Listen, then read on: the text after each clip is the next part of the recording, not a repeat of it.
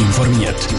Das Radio Top Magazin mit Hintergrund, Meinungen und Einschätzungen mit dem Pascal Schläpfer. Die Stadt Winterthur verliert immer mehr Firmen und die St. Galler Spitäler machen immer mehr Verlust. Das sind zwei von den Themen im Top informiert. Es ist jetzt schon die dritte Industriefirma, die von Winterthur weggeht. Nach Zimmer Biomet und Rieter zieht jetzt auch die Schiffsmotorenbaufirma Vertisle von Winterthur weg.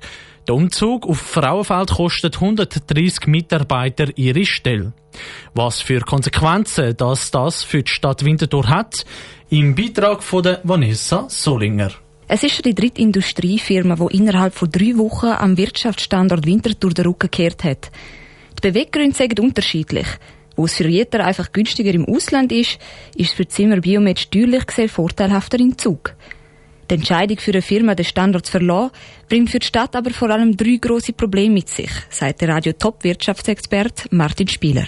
Erstens mal, ja, die Stadt nimmt weniger Steuern ein. Der zweite Punkt ist natürlich, das sind die Arbeitsplätze vom äh, Standort äh, Winterthur. Und der dritte Punkt, und das darf man auch nicht unterschätzen, es ist auch eine psychologische Wirkung. Es ist natürlich ein negatives Zeichen für Winterthur, wenn in so kurzer Zeit drei grosse und bedeutende Firmen weggehen. Und auch für potenzielle neue Firmen ist es kein gutes Signal wie er weiter erzählt. Das ist ganz wichtig, dass die Stadt da wieder äh, das kann kompensieren und äh, dass man in der Lage ist, äh, eben auch wieder andere neue Firmen können anzulocken und äh, auch in die Stadt äh, können zu bringen. Ein weiteres Problem sagen die ganzen kleineren Firmen, die unfreiwillig involviert sind, erklärt der Wirtschaftshistoriker Adrian Knöpfli. Natürlich eine Auswirkung, die es auch hat, wenn so Firmen wegziehen, das ist, dass sie ja meistens einen Haufen Zulieferer auch haben, also aus dem Handwerk oder kleinere Firmen, die natürlich dann auch betroffen sind, wenn so eine Firma weggeht. Die Stadt Winterthur müsse schauen, wie sie sich wieder attraktiver für Firmen machen können. Sie sollen die auf die Firmen zugehen und das Angebot attraktiver gestalten. Der Beitrag von der Vanessa Solinger. Es steht schlecht um die St. Galler Spitäler. Im letzten Jahr haben alle Spitalverbünde mit Verlust abgeschlossen. Gemeinsam machen sie 20 Millionen Franken Verlust.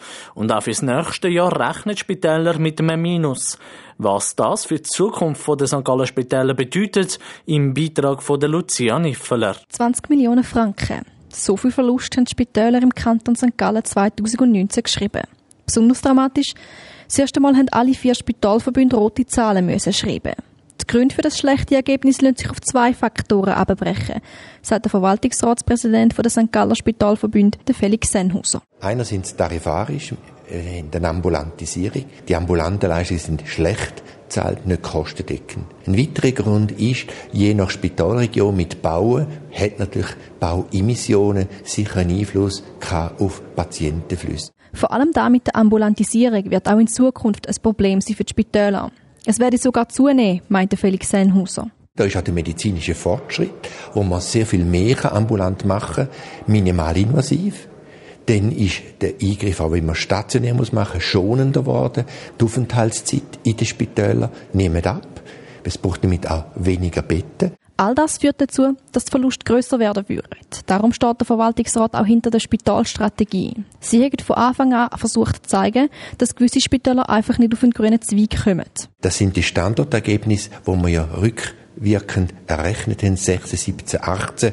Die zeigen ganz deutlich, die Spitäler, wo wir das Gefühl haben, sollten überdacht werden, allenfalls geschlossen werden aus der unternehmerischen Seite, die sind nicht rentabel. Mit der Konzentration auf vier Spitäler würde es gelingen, wie der Gewinn zu schreiben, ist der Felix Senhuser sicher. Lucia Niffeler hat berichtet. Für das Jahr 2020 sieht die finanzielle Situation schlecht aus. Der Verwaltungsrat geht von einem Minus von mehr als 35 Millionen Franken aus. Zu Basel stehen heute elf Fußball-Hooligans vor Gericht. Die meisten von ihnen sind Zürcher. Sie müssen sich verantworten, weil sie im Frühling 2018 nach dem letzten Spiel der Fußball Super League Fans vom FC Basel angegriffen haben. Sabrina Zwicker, du hast dich mit dem Fall genau auseinandergesetzt. Was ist an dem 19. Mai 2018 genau passiert? Das Spiel zwischen dem FC Basel und dem FC Luzern im Basler St. Jakobspark ist gerade abgepfiffen worden. Wo die Basler Fans aus dem Stadion gelaufen sind, haben sie ein paar Brückenpfosten besprayt. Aus dem Nichts sind sie dann von Hooligans vom FC Zürich, GC und Karlsruhe angegriffen worden. Die 40 Fans haben sich vermummt und für die Prügelaktion extra Quarzhändchen angelegt. Das Ganze hat in einer riesen Strassenschlacht geendet. Dabei hat es mehrere Verletzte gegeben. Videos von dieser Strassenschlacht sind auf allen Online-Medien kursiert. Heute geht's los mit dem Verfahren gegen elf Hooligans vor dem Strafgericht Basel-Stadt. Was ist denn während dem Prozess schon alles passiert? Befragung vom ersten Anklagten hat angefangen. Er hat zugegeben, dass er bei der Prügelei dabei war. Er bestreitet aber, dass er auf einen Mann eingeginkt hat, der schon auf dem Boden gelegen ist. Bei dem ersten Anklagten handelt es sich um einen 30-jährigen Mann. Er ist schon mal wegen einer Prügelei verurteilt worden. Vor Gericht hat er sich dazu aber nicht äußern. Allen Anklagten wird unter anderem versuchte schwere Körperverletzung und Verstoß gegen das Waffengesetz vorgeworfen. Laut dem Blick verlangt der Staatsanwalt für fünf von den elf Täter Haftstrafen zwischen einem und zweieinhalb Jahren.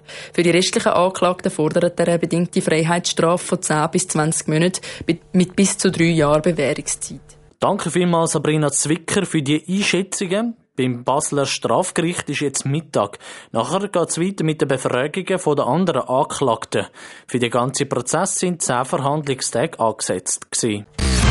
Top informiert, auch als Podcast. Mehr Informationen gibt's auf toponline.ch.